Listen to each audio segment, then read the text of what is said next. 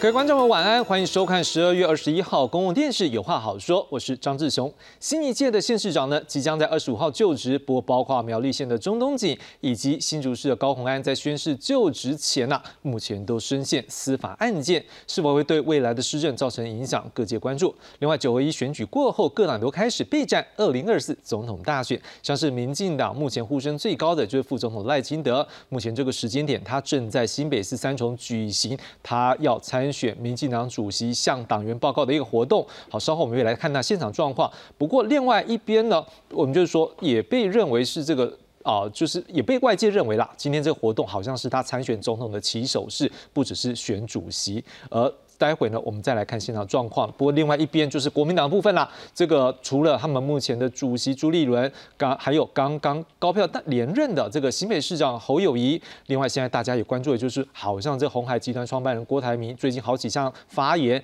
也被外面外界认为说啊，会不会是下届这总统选举蓝营的热门人选之一？今天晚上我们要一一来探讨。先来介绍今晚来宾，第一位介绍是台湾国际法学会副秘书长林廷辉。主持人好，大家好，好，谢谢林老师。第二位介绍是丹江大学公共行政学系教授肖雨庆肖老师。主持人好，大家好。接下来介绍的是资深媒体人邱明玉，大家好。好，谢谢明玉姐。再来要介绍的是资深媒体人康仁俊，大家好。好，谢谢仁俊哥。那么一开始我们就先从苗栗县这样的一个状况先来看起。被苗栗地检署提起当选无效之诉。二十一号上午，苗栗县长当选人钟东锦亲上火线，在苗栗县议会召开记者会，强调社会的诚信男子是大湖乡长傅松林的竞总主委，自己并无实际往来，却因为和傅松林成立联合竞选总部而被检方强行入罪，痛批完全是司法迫害。跟我完全没有关系的事情，竟然可以扯到变当选无效的案件。县长这么庞大的选举。绝对不会有任何改善的工作。呃，但是事情发展到今天，我们一定会勇敢的面对司法。我相信这个正义还是会站在这个理性的这一边哈。周东锦质疑检方是选择性办案，沦为特定政党服务工具，将向监察院提出检举。法务部次长蔡必仲驳斥。地检署办太快，有人骂；办太慢，也有人骂。法律规定，当选无效之诉要在三十天内提，希望大家尊重检察官及法院审理。我尊重检察官，尊重法院的一个审理。所以说啊，呃，一些有时效的案件，这不是说检察官啊，或者是故意给他办得很快，因为超过三十天他就不能再提。法界人士则认为，本案为民事诉讼，采证据优势原则，陈审法官的新政将是关键。本案的当选无效之诉，法院的审理最后的自由行政的评价，他可能要去判断的到底是检察官这一方他所提出的证据是可以证明，还是今天另外一方。也就是说，这个钟先生他们当选这一方所主张的证据，谁的证据比较强？根据选罢法第一百二十七条规定，选举罢免诉讼以二审终结，各省受理之法院应于六个月内审结，原则上最迟一年多内就会判决确定。未来这场官司势必举国关注，也将冲击苗栗政坛。记者方文涛中部报道。好，回到现场，我们先请问林老师，可能很多的这个苗栗县民都会关注说，哎，就要当就要就任了，那这样会不会对于我们未来的县长会有所变化？就法律上角度，目前可能会面临什么的问题？这个民主政治本来就有可能有一些这个贿选的事情出现了。那当然，每个国家的做法不一样。那台湾我们基本上呃已经经历过那么久的时间了，那么多的一个经验来讲的话，我相信呢，这个检方在办案或者是法院在处理这事情啊。应该会明快的处理哈，那因为这涉及到苗栗县县民的一个相关的权益嘛，那不过大家也不用太担心了，因为一定会有县长嘛，哦，因为这个不管呃中中县长中县长当选人如果没办法就任的情况之下，如果被判定是真的是有这样的一个瑕疵的话，那有可能就是后面再补选，或者是甚至有递补的可能性。那不管是怎么样的方法来讲的话。呃，苗栗县的县民应该不用太担心，一定会有县长啊。但是问题是在哪里？就是说，因为这件事情它可能非常棘手的原因是，呃，我我相信所有的候选人基本上都非常有尝试，都了解到说贿选本来就是不对，所以那个断点在哪里，以及这个法院跟检察检察。官他们在处理这个案子的时候，那个证据力是不是充足？那以及能不能呃这个将这个呃中后后这个当选人来讲的话，能够真的是呃这个呃罗这个呃进入到这样的一个司法程序以后，然后帮他呃这个呃以公正的方式来判定他什么样的刑期的话，那这样的一个呃过程来讲的话，呃希望不要引起太多的社会成本了，呃因为有如果太多太大的争议来讲的话，那就可能造成整个社会上的一个这个呃这个双方的阵营或是不同的呃甚至于说有。激起什么样的一个政治上的一个后果的话，那这是不好的事情。所以我觉得，呃，包含检方来讲的话，已经收集到相关的证据，甚至有任何的相关的电话，或者是相关的记录，或者是相关的东西。那断点，当然他们一定会做断点。如果一般来讲有需要做这些事情，一定会做断点。那这个东西，检察官要把握住。如果真的能够呃这个呃掌握到相关证据的话，一定要给社会一个明确的一个交代。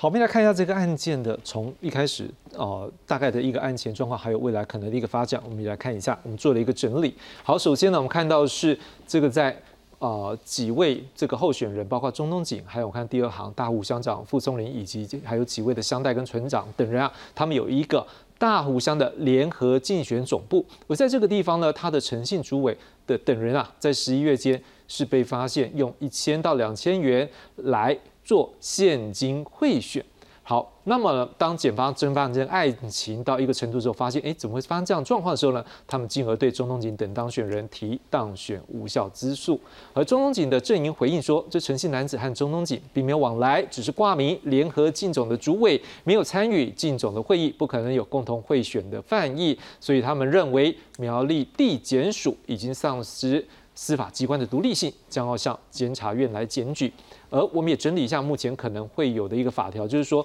选罢法第一百二十七条来看的话，基本上选举罢免诉讼呢以二审终结，并且不得提起再审之诉。各省的受理法院应该在六个月内审结。而最关键的是，因为目前他提出来的是一个当选无效之诉，所以如果县市长经法院判决当选无效确定的话，应该要依法来做补选。我想请问肖老师，你怎么样看这未来的一个政治变化？因为现在看起来中东锦但会质疑说，我就要上任啊，你这个时候。找我这样的一个问题，而且我好像跟他他的说法说他没有连在一起，然后他就觉得说是一个政治上的一个处理。你怎么样看这个案情，或者是司法上面跟政治之间的关联或未来的影响？OK，呃，我想这个案子的话，当然，呃，被起诉的他当然会呃说这是司这是司法迫害，这是政治迫害了。我想这是台湾长期以来都会的一种现象哦。那事实上，呃，是不是要起诉这个职权在检察官，对不对？检察官他认为说有一定的这个证据的一个明确性，他就依法他就提起了这个诉讼。当然，检察官提起了这个这个起诉之后，这个是不是有他政治背后的目的？这个我们在外界很难去去去揣测了哦。但是我觉得关键，既然都已经提起了这个诉讼。对不起，已经起诉了之后呢，那当然接下来就是在法院这一部分了哦。那重点是在法院的法官，他对于刚刚我们所提到的这个林姓主委跟钟东锦之间到底有没有互相的这个这个呃联系，有没有这样的一个共同的犯意？我想这是法官他未来要去呃去理清楚的一个问题哦。那就如同刚呃主持人讲到的，选罢法也规定了哦，所以那每一审只能够在六个月之内要终结，所以二审等于是一年之内要终结哦。那当然呃，如果一切顺利是如此，如果说啊有些诉讼的这个技巧哦，如果要求法官回避之类，也许有可能再拖久一点。点哦，那不管再怎么样的话，大概就是在一年之内要有一个结果出来哦。那呃，我相信在这段期间，呃呃，双方哦，包含这个呃法院呐，或者是双方阵营之间，一定都会有一些呃不同的一些论述出来。那呃。国民党跟民进党当然会在这这这个一年之内也做了一些准备啊，因为也不清楚说不清楚说最后法官的判决结果会是如何哦，所以这件事情它到底是呃一个所谓的呃司法迫害，还是一个检察官依法的一个呃起诉？目前呃我们可以呃就目前有的资料来看的话，并不是那么明确，但是我们就期待之后呃这个法官在呃这个审理的过程当中，如果有进一步的资讯出来，我们可能比较好做一些讨论。是是，小姐，我们想问一下说，因为当然民进党就这个案情来讲，当然。一定会 认为是说，这个如果最后判决出来是有些状况对他们是有利，可是可能国民党这边就相对好玩了。就是国民党当然我们知道中东锦不是他们所提名的人，他是一个无党籍的身份来参选，但是可能他跟国民党之间的关系也真的不错。包括选举过程当中，我们在做观察的时候，也都是感觉到他有很明确的一个弃保的一个状况。你怎么看说这件事情在这个国民党这个阵营他们的可能引发的这个政治效应，或未来怎么样来关注这事情？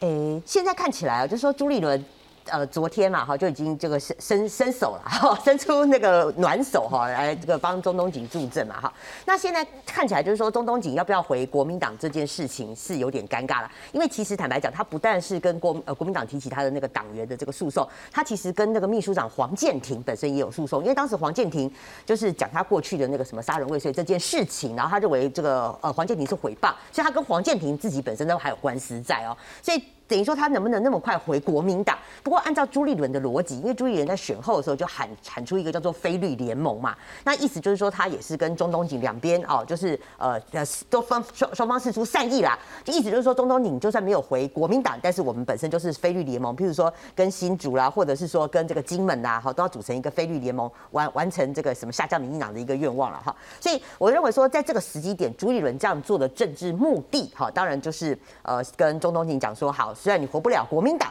但是我们本身呢，我们还是可以做非律联盟的一个结合，这是政治上。那我最后补充一点，这个法律上的部分，刚刚老刚刚老师这边都讲蛮多的哈。但是事实上，这个案子其实并不难啊，并不难。所以等于说他在一年，因为两两审嘛，二审一审二审就是全部都要完结，等一年以内，你这个案子就不会拖，不会像说待会我们要讨论的高红安，他可能旷日费时要要不知道多久，所以这一年以内就一定可以要要完结，要做做一个了断啊哈。那现在取决于说。在那个诚信的调啊卡，因为这个诚信的调关键人是在这个诚信的调啊卡，就是贿选的这个人一千到两千不等嘛哈，他四合一贿选呢，从县长一路买买买买买，乡长一路买到乡镇乡镇民代表这样哈，那他是被逮到的，他是在行贿的过程当中被逮到。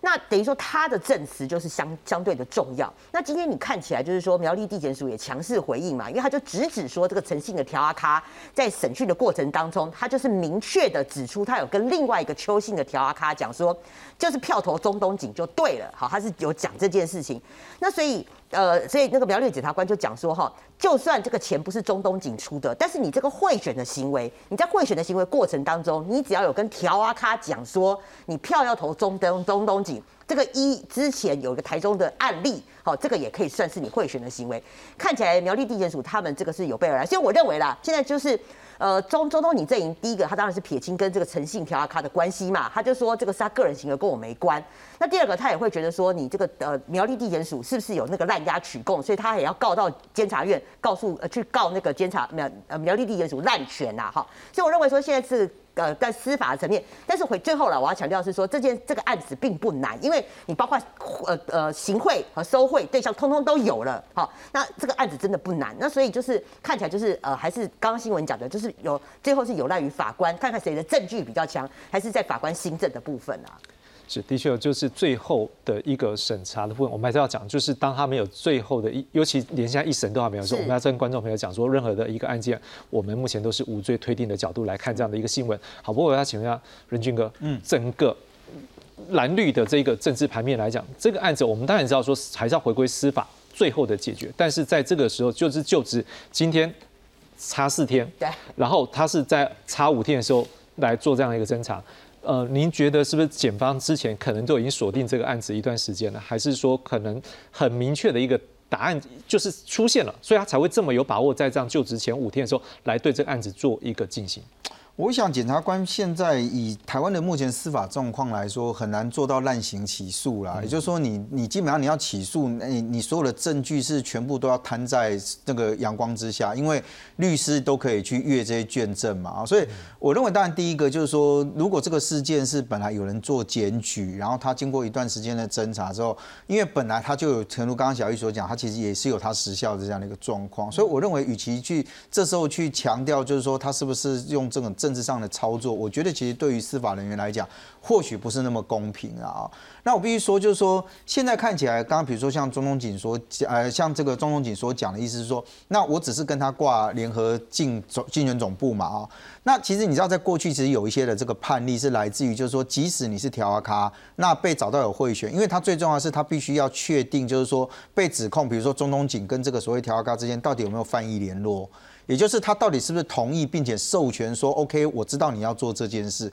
过去确实也有判例是他当事者真的不知情，可能基于热情的支持者，所以给他怎么样？所以我觉得那块东西让检察官去做厘清。那这个你你说要去硬要去讲说他是不是为了要做政治打压？其实我今天听到有民进党朋友讲说，啊，我那是金价被他打压，我的选前发动就好了，我干嘛一直等到他选后搞一堆事去做这个哦？那我必须回来看，就是说现在看起来国民党的角色反而在这件事情。上面是很诡异的啦，哈，当然可能对于这个朱立伦来讲，他现在去操作说啊，你看这个新竹是这样啊，苗栗又来一个，那我不太知道当朱立伦讲这件事情的时候，他对于这个所谓的新竹的林根人或者苗栗的那一位叫谢福洪。他们怎么去看待林根人？到今天为止都还在喊冤，说怎么会有人讲他是民进党的侧翼？包含谢福洪，你看谢福洪在当时选的选的时候，一直在强调中东锦是假蓝军，因为中东锦他其实都一直强调他要用国民，就是他是蓝军的这个身份。那你现在朱立伦替他去喊这个冤，那我不太知道，就是说对于谢福洪来讲，他到底怎么去看待国民党到这件事情上面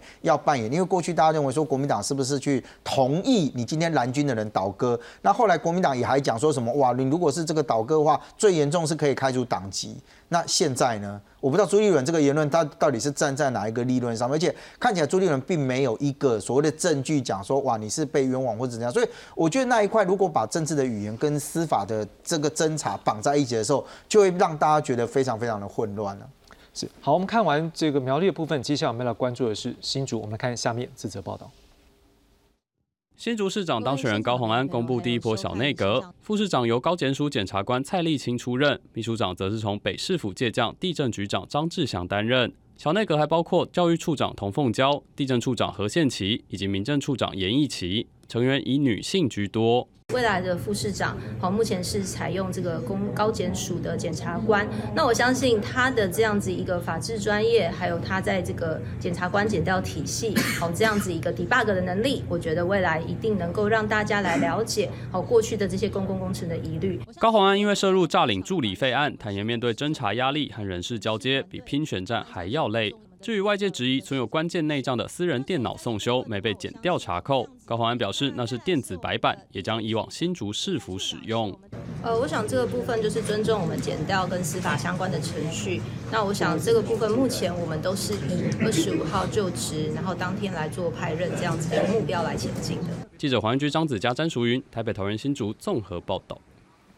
好，这个案件的。一开始的原因，还有包括目前的所演变到的一个进度呢，我们也来做一个整理。我们先来看到的是这个侦查进度。台北地检署在十二月十五号指挥调查局北京站搜索好几个地点，并且约谈了相关人员。而在十六号的清晨，检方依违反贪污治罪条例，谕令高鸿安六十万交保候传。而根据某个啊，就是《晋周刊》上报道相关的一个内容，也就是他们可能有得知哦。来自于这个检方告知他们目前侦办的一个内容的话呢，是专案小组是发现说，这高安设诈助理费啊，好看起来有三大手法，第一个低薪高报诈领。助理的薪资，然后再利用抵账的手法呢，侵吞助理的加班费，然后立法院按月补助立委办公室的相关费用呢，是进到高安的户头的这部分呢，诶，看起来是只进不出，也就代表说办公室的一相关运作，好像看起来就是透过助理上缴的公积金来维持，形同坑杀助理薪资。好，当然这些内容我们先说都是目前好像检方还没有正式的说明，所以我们仍然所有的相关的案情进展，我们还是要。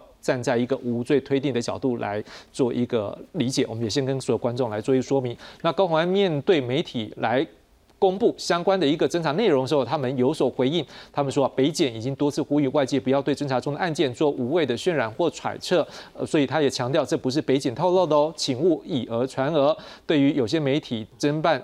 这个进度把它给说出来的话呢，他们是觉得会被质疑他们有一些报道的动机啦，所以他们也呼吁减掉应该要严守侦查不公开的一个原则。我想先请问一下林老师，对于目前这个案件进展到这边，您怎么来看？是说可能也是一样啦，这个案子毕竟从选前就一直到现在，然后检方也在，他还有立委这个免责权一个。保护伞的状况下，来到立法院来做一个收场。您怎样看？说演变到这边，敢做这样的动作，因为进到立法院也是要得到这个立法院长的同意嘛，所以敢做这样动作，是不是可能他的罪证这段时间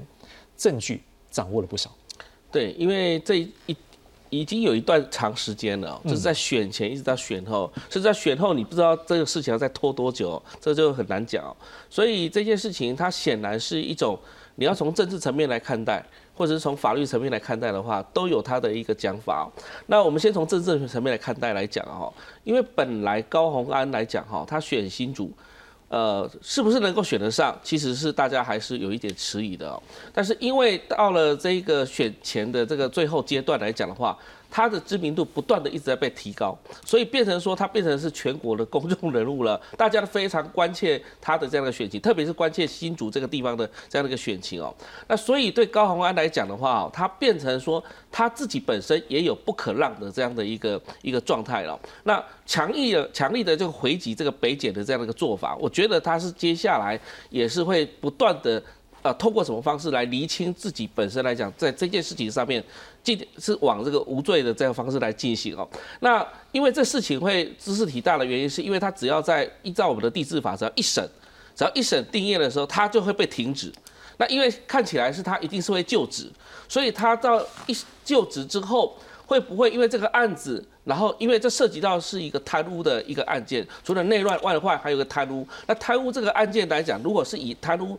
来起诉、来侦办，然后来一审来终结的话，那基本上就是可能被停止。那停止的话，就是由中央呢，呃，直接指派来这个代理市长，所以就变成说这一件事情就会影响到他。接下来，包含如果从政治方面来讲，那角度来讲的话，民众党在这里的一个这样的一个政治场域，还有另外一个层面，就是他本身高鸿安背后的这些所有的支持的，包含呃相关的这个呃这个呃金主也好，或者相关的这些呃财团的，或者是说很多的其他朋友们，那这样这样的一个一个做法，我觉得呃大家为什么可以看好戏的原因，是因为在这一场。斗这个有没有法律斗争当中呢？一个是你死我活的一个一个概念。那北检来讲的话，六十万元交保，呃，很多人揣测啊，就是案子会不会说是不是那么大的一个案子？但是我是认为是这样子，就是说，呃，你交保的金额跟你的案件的大小，其实不见得一定是成正比的，或是怎么样的。所以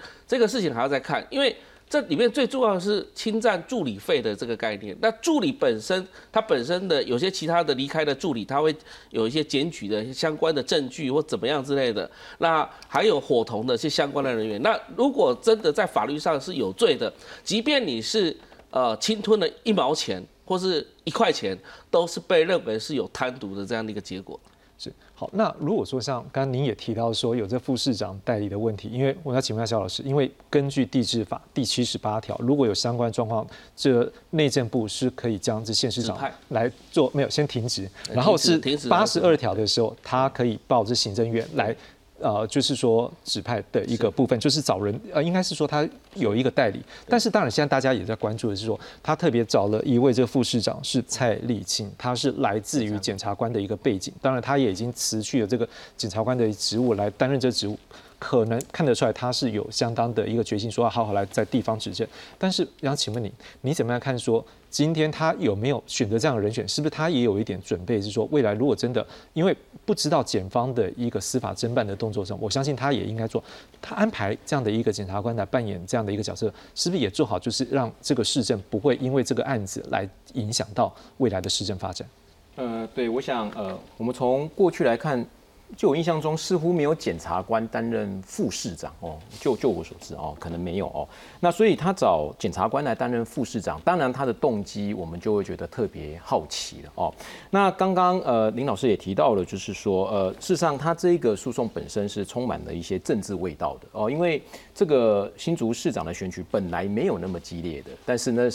因为林志坚的这个论文弊案之后，那导致的整个高鸿安的气势上来。那如果我们稍微看一下，就知道说，这这一些呃对高鸿安的这些检举啊，或者是呃一些案件，都是在选战中后期的时候突然出现的哦，包含他的学历资策会的事情，以及包含这个助理费的事情，这不免就让大家联想到联想到说，是不是有政治力大力的介入？那当然呃，这个民进党的柯总召也曾经讲过，就是说选选上能不能够呃面对一啊是还要面对一大堆的这个法律诉讼问题，所以这个就加深了这样的一个政治味道在里面。所以我也我们可以很合理的去预期说，既然啊这个呃这个面临到这么多的官司问题，那他当选之后他一定要有所准备。所以我我我认为他找检察官来担任副市长，应该就是在呃选举期间他就已经沙盘推演过了哦。那为什么找这个检察官来当当副手？我想不外乎就是说，第一个。呃，毕竟这个检察官他有一定的这个这个这个法律的这个相关的知识哦，他还侦办过的案件很多，所以可能对于他这个案子本身来讲的话，是有一个法律咨询或者是呃去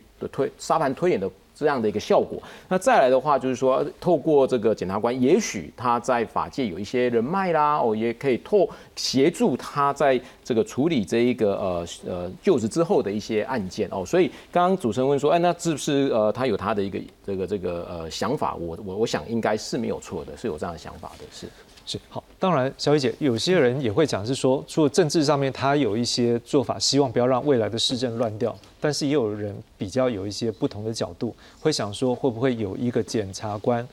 在身边，对他目前的官司会有所帮助呢？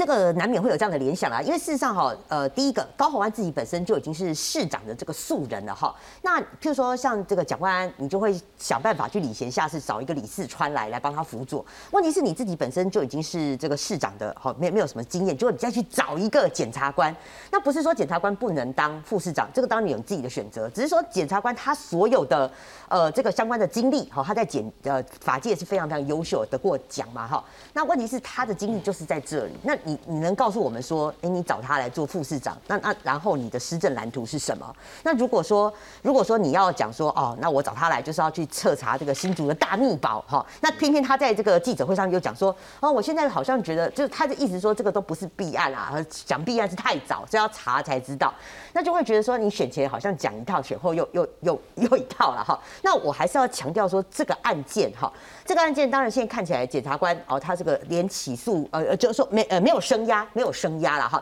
那没有升压，当时大家都有很多的说法，哦，我是比较采信是说，他不升压的原因有两个。第一个呢，他会不想那么快先底牌，因为你把他这个升压的话，变成说你对方律师就可以拿到你的这个卷宗，你就把你的底牌就亮出来了。那我觉得第二个更重要的原因是说，未来如果这个案件哈，呃，现在有我跑社会的同事都会有一个判断，如果呢他把这个公积金呐，他只要能够解释这个公积金是一个大水库理论，并不是我。高鸿安私人的小金库，我自己用啊，别人也有在用，不是我只有洗头啊，什么什么面试郭台铭这个书啊，什么只有我在用，你这些助理他们通通都有用，比如说他们喝下午茶什么，他们大家都有用，所以代表说我没有涉贪的犯意的话，他这个哈呃涉嫌诈欺这个他也许就可以逃过，那变成到最后会不会只剩下违罪？譬如说你是。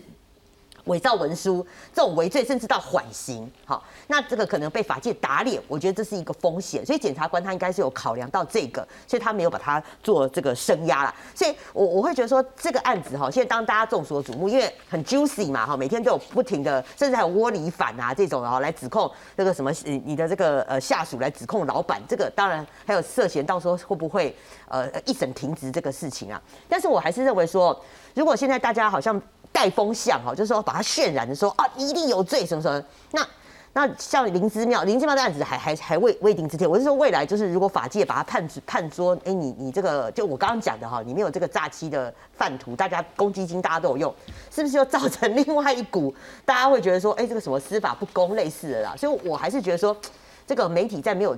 呃，这个事情的过程当中，哈，这个还是不要太过去带这个风向啊，哈。那我当然觉得说，高鸿安你现在自己去找了这个蔡立青来当你的这个副市长，哈。那你现在看起来就是要查这个案子嘛？那查这案子的话，嗯，还 我还是觉得你要汲取高那个柯文哲的教训啊。柯文哲之前就是五大弊案变成五大案，最后变成五大胡烂。所以你现在是不是说，你现在高高涨旗鼓说，哦，新竹球场就是有弊案，哦，车站有弊案，总图有弊案，官埔国小都有弊案，然后到最后又变成四大胡烂。那我觉得这个就是变成第二个柯文哲了。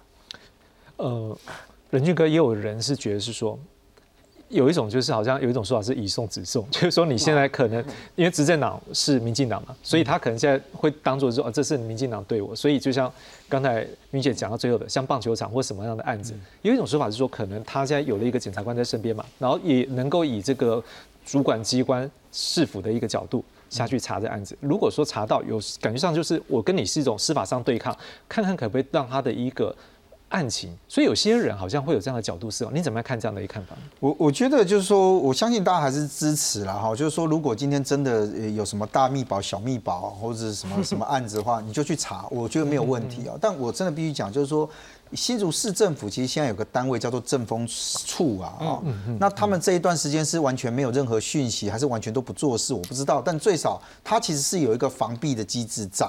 那所以如果说，与其把一个副市长的人选，就是说，因为我们现在看到，就是说，你如果以大的县市来说，他的副市长基本上会有各个不同去督导的范围。那新竹市因为它人口结构的关系，它又只有一个副市长的职缺。如果这个副市长未来的着重是在司法这一块，我讲实话，我觉得可能对大家对于副市长的这个职务可能设想不是这样。我也不认为新竹市民会认为说，这个整个副市长只要去搞这个什么大密保啊或者什么的，因为。你有其他的单位嘛？那如果今天真的有这些事件，而且完全都没有人检举，然后或者是政风也都不查，完全没有些，我认为其实那就政风你应该先去检讨，这是第一个了啊。第二个就是说，现在是不是要用司法去对司法？我老杨我觉得这是两码子事了啊。就是说，如果今天他真的觉得就查说哦，我今天不管你是他们主打的这个什么棒球场或者怎样有争议，你就去办呐。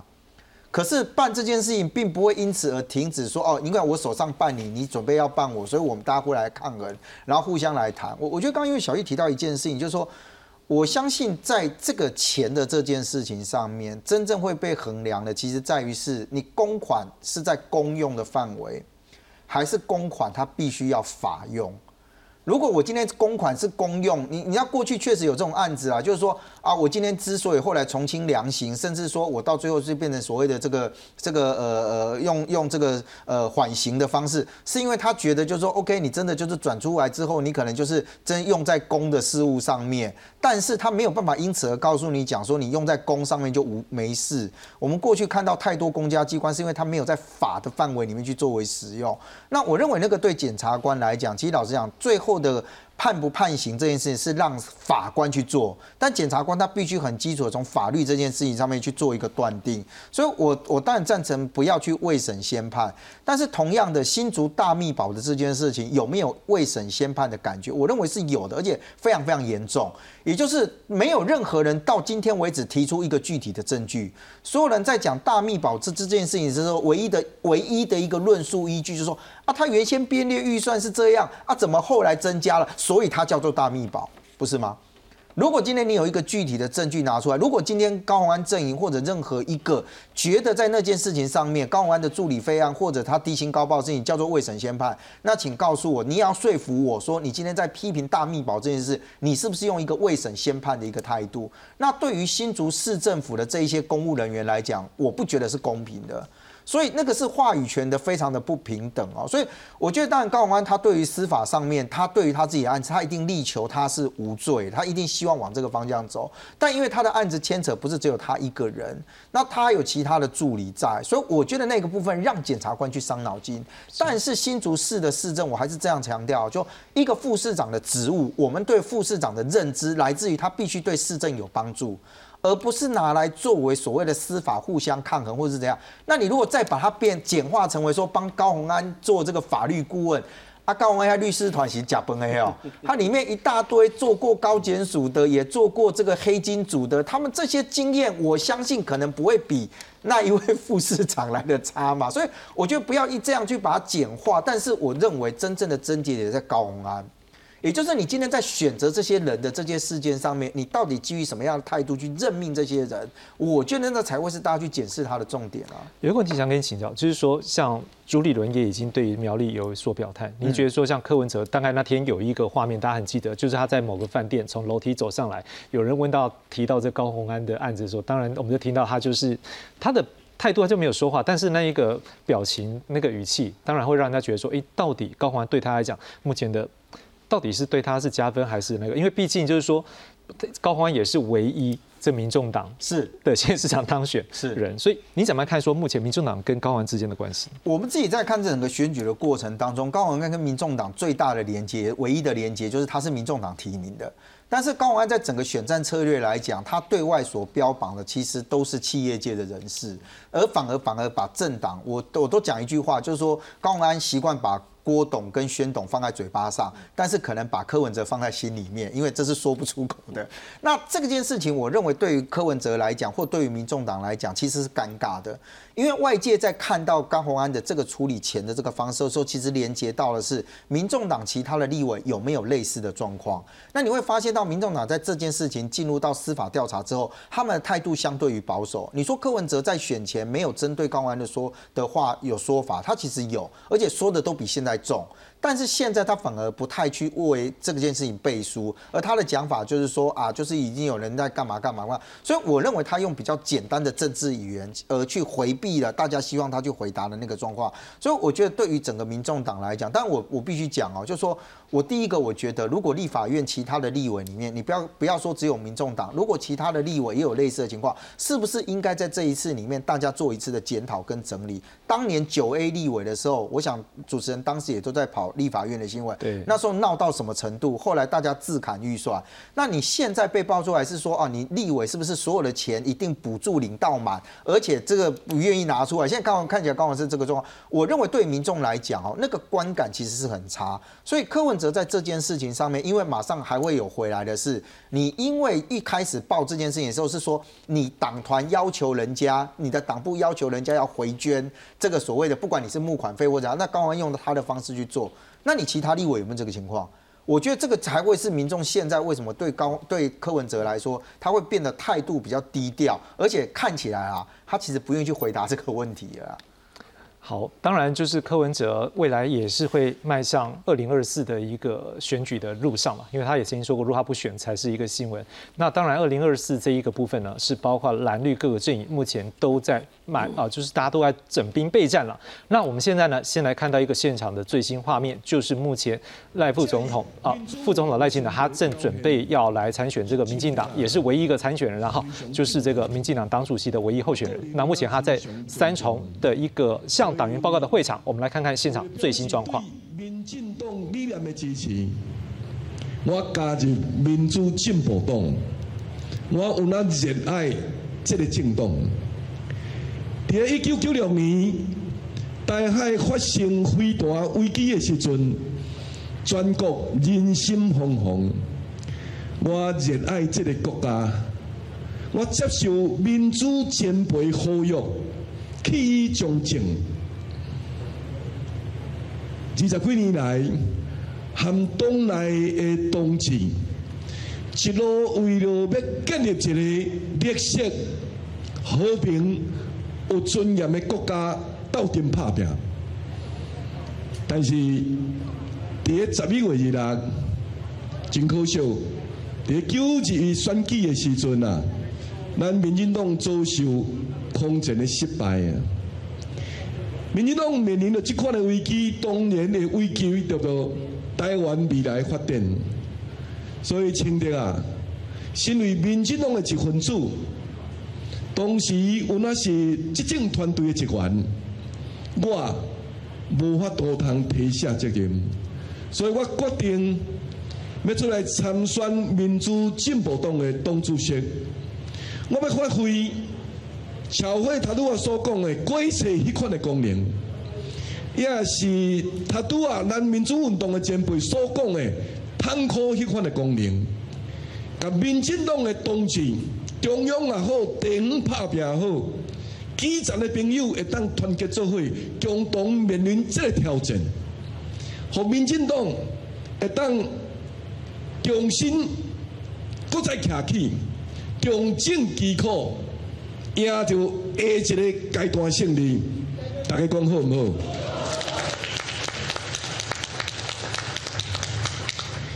但是我必须要诚恳甲大家报告，这场的选举，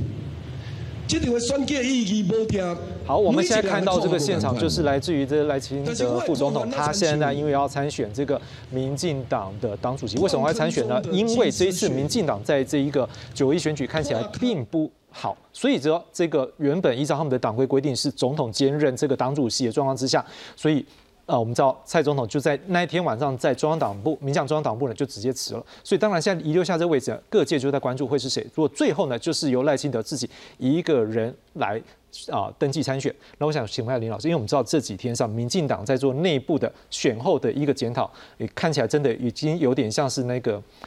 这样老会老底，已经今天包括就是彼此的那种指针，说已经已经讲到战犯了哈，这我们大家可以来提到哈。好，那。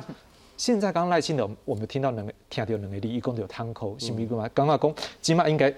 检讨到这阶段，以未来做几个团结，把民进党这段时间可能做不好的，他来做一个一个处理之后，也要让党变得团结，向前迈向后面的二零二四。您怎么样看他这样的说法，是不是这样的意味？对，当然选后了，那个民进党其实陷入一个比较哀愁的一个局面哦。那当然。赖副总统他已经是算是定于一尊了，是可以来呃这个接任这个党主席，应该也没有什么太大的悬念了。那但是呢，你知道民进党的成熟的政治人物，他们的起手是很重要。这个起手是，你看他为什么选在三重，他为什么用台语讲，他其实都有传达一定的理念给相关的支持者。所以现在问题是怎么谁能够团结整个民进党，谁能够让民进党的支持者能够再次的站出来投票？你看这一次选举的投票，其中大概将近了，如果跟总统大选，当然总统大选的投票率是很高的，啊，将近有四百多万人没有出来投票。但是如果说你这个再扣掉一些支持者来讲的话，大概有一百五十万到两百万的民进党的支持者是没有出来的。那他怎么样让他这些人以后二零二四能够站得出来，来支持民进党？所以你可以看到他的起手式是很重要了。那不过我还是要讲一句话啦，就是说现在总统还是蔡英文总统啊，蔡英文总统还是我们宪政上的总统啊，所以包含大家这这几天都在讨论什么呃内阁的问题啊、阁魁的问题啊，不要忘记哦，能够任命行政院长的也只有总统。所以就是说，即便你有党主席的位置，但是呢，我们还有一个总统。所以这两边来讲的话，你说怎么去啊？这个整合民进党党内的相关的这个政策，或者说检讨之后败选的这个呃要检讨的东西是什么东西？那个东西要做改革的时候，你就会涉及到在行政权跟党务中间怎么去拿捏的这个问题。那我觉得这个问题才是接下来赖清德的一个重要的一个挑战。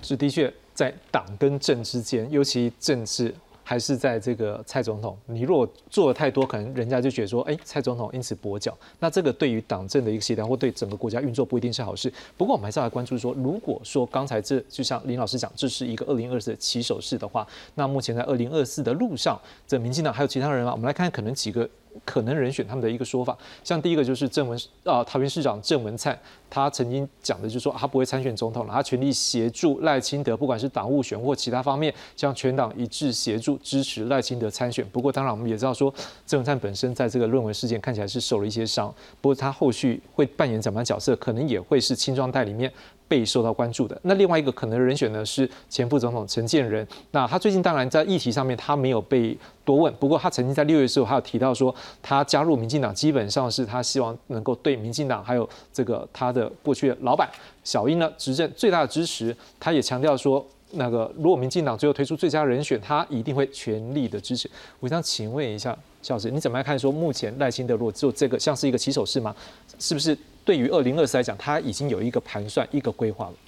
对，我想呃，应该没有人会质疑呃赖清德他有呃参选二零二四的一个念头哦。那呃，但是问题是，他在二零二四年，就算他能够参选，他是不是能够胜选哦？那我想我们可以从两个角度来去切入哦。第一个就是刚刚主持人也提到了，他在党内的部分哦。当然从目前来看的话，党内刚刚提到的郑文灿或者是陈建仁，他也是被提到了。但是呃，郑文灿他呃本身的论文事件，再加上他没有中央的一个呃呃执政的呃中央任职的这个历练哦。那但是陈建仁他形象虽然很清新，但是他相反的他却没有地方的这个选举的历练哦。所以两个人相对而言跟赖清德比起来，确实是比较啊没有像赖清德这样的一个优势哦。那所以呃第一个就是说，在党内的话，赖清德是不是有办法去争取到全党的支持？我想这是一个最关键的。所以刚刚赖清德他全程用台语在发言，而且他从三重出发，很明显的他是要顾票。但是顾票是不是足够呢？哦，那就看下一个阶段他能不能够争取得到呃民进党。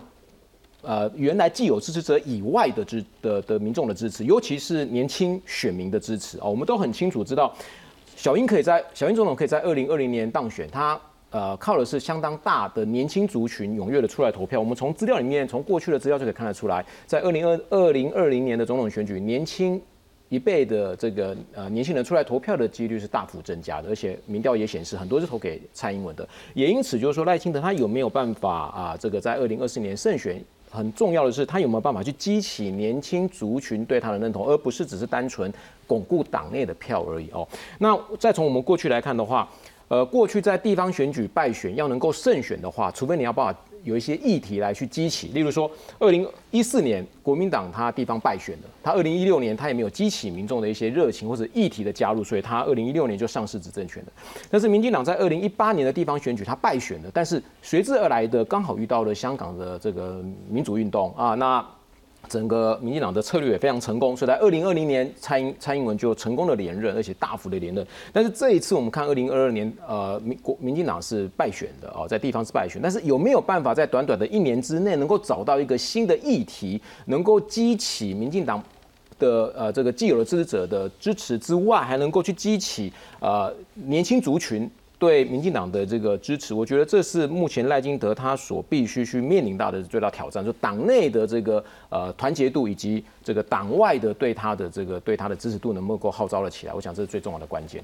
好，小姐，所以像刚刚林老师讲到这个堂口这个团结起来，好，但是小姐提到说不只是民进党支持者。赖清德要能够当选，还是需要有其他的范围。那如果说像对中间选民或者是泛蓝的支持者来讲，两岸问题是不是可能就是赖清德未来必须要去好好思考怎么样来应应的一个题目？确实啦，哈，赖金德他的罩门是在两岸问题嘛，因为他曾经自己讲过说他是台呃务实的台独工作者。那你看他上次在出访博流的时候，呃，他有在帮这件事情在做多更多的说明啊。可是因为当时还有国内的一些事件啊，所以他的那个说明没有引起很大的涟漪。那回过头来，我还是强调说了，他今天虽然是这个党主席的这个起手式哈，因为他自己一个人同额竞选啊，所以看起来他是在帮二零二四在做这个总统的铺路了哈。可是。要为二零二四总统铺路，这个没有问题。可是问题是不是党党的问题？现在你问问题严重在政，在政的部分。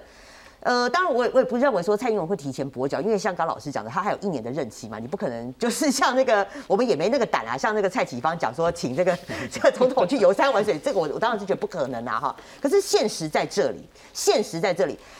赖清德能不能选得上二零二四？他问题是在现在的政。那你看总统这边哈，民进党已经做了三次的总检讨了，可是看起来你检讨了以后，然后呢？大家问然后呢？包括就说你阁揆要不要换？好，那再来就是说，大家要认为说，呃，你的振兴券，不管是振兴或是纾困，好，不要说一人发一万的啦，你一人发五千，你敢不敢发？你要你要不要发嘛？因为现在呼声是在这嘛。疫情结束之后，大家觉得你不管是振兴或者是纾困也好，那这笔钱看起来就是，我觉得整个执政党是不动如山呐，好，好像感觉没听到。再来，大家说的兵役问题，兵役问题你不能每次叫邱国正去立法院就很尴尬啊，还在演绎还要演绎，你演绎了一百年了，然后呢，你现在担心会掉票。那你今年不宣布，你明年到了赖清德，你还是会掉票啊，所以这件事情你还是要解决嘛。那最后还有数位发展部的问题，数位发展部大家已经都骂死了，你两百多亿的数位发展部，那你唐凤你要不要做一个清楚的说明？还有今天待会我们可能会讨论到的疫苗，你这个郭郭台铭对疫苗很不爽，再讲到 B N T 次世代疫苗的问题，好，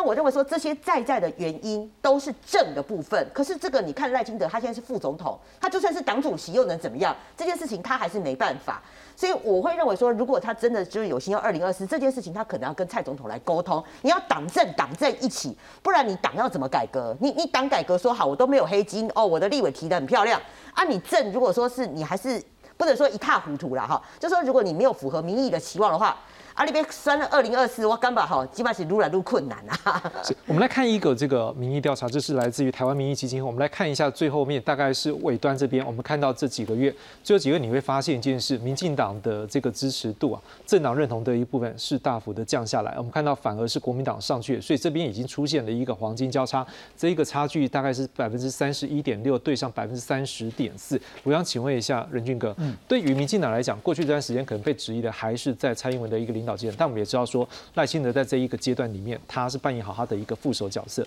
所以看起来可能没有那么多的露出。会不会这一点对于他在这段时间可能民进党可能被质疑的一个部分，他是不是可能相对来讲会比较能够，也不敢讲全身而退，是不是可能受到伤害比较少？对他这后选举是不是可能是有帮助？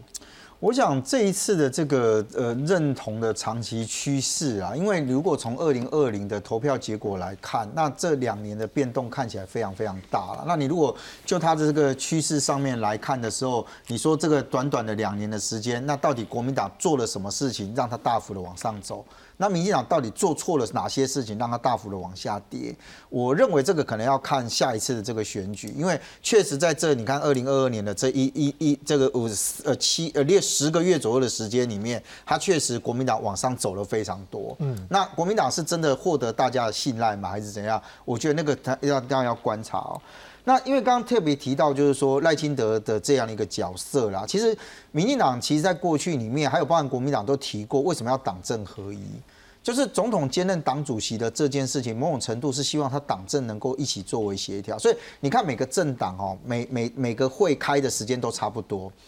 周一的时候就是重大议题协调汇报。周三就是所谓的中常会，为什么？因为礼拜四行政院院会，所以他都是把希望把党跟政绑在一起。那现在蔡英文作为一个不是民进党党主席的总统，可是他却是民进党内从政党员里面握有最高行政权力的，所以我认为他现在的问题其实来自于是赖清德作为一个党主席的时候，他如何去定调政的这一个部分，如何跟党里面作为协调，因为他接下来不会是党政合一了。那蔡英文愿不愿意在这里面这个？做一个完全配合的角色，这就是为什么蔡启芳会跳出来讲说，蔡英文你是不是在这一块，就是说正的部分，包含照主格的那一块，是不是你应该让党主席去做全权啊？那我认为赖清德他现在必须去思考的是，他接下来接为接这个所谓的民进党的时候，他在路线的这件事情上面，他要如何去定调？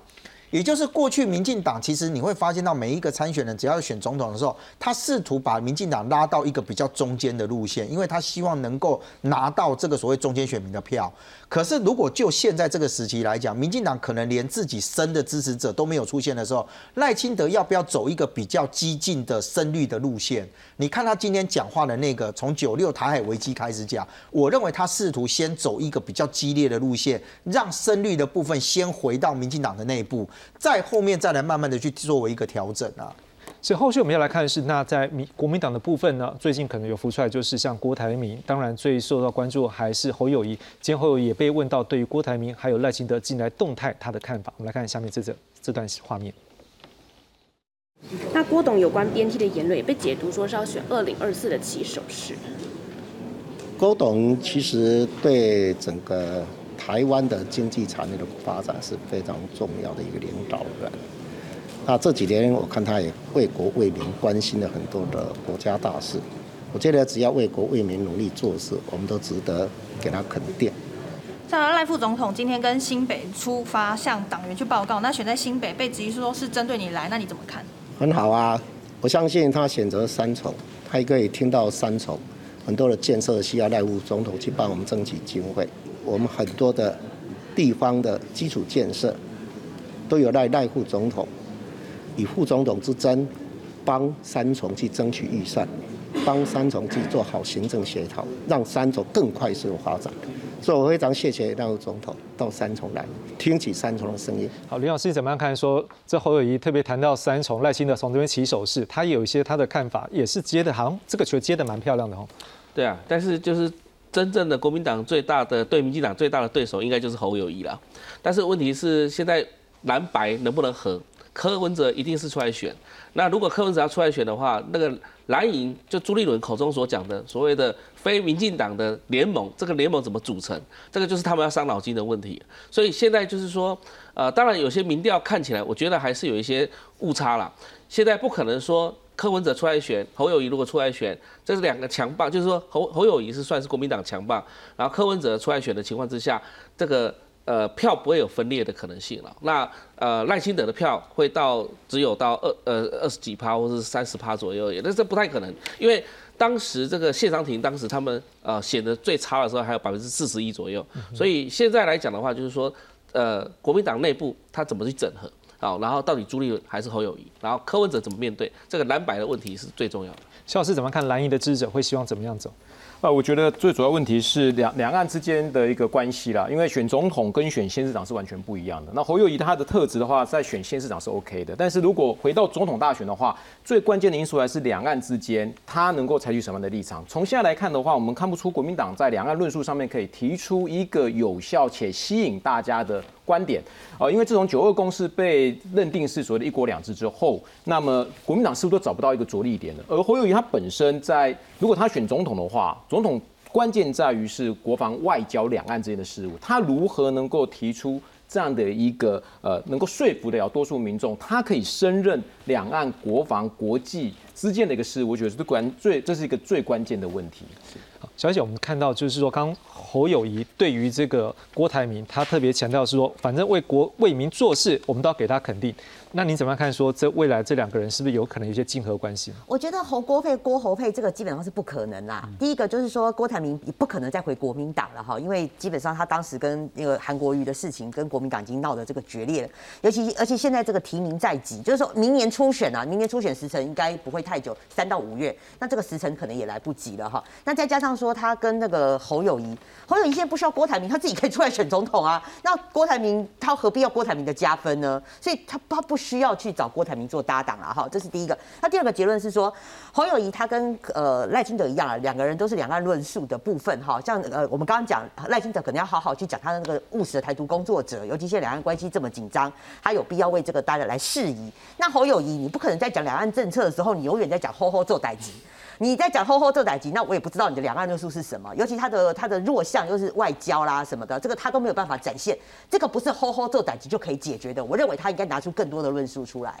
好，那个永俊哥，那如果说像这样状况下郭台铭。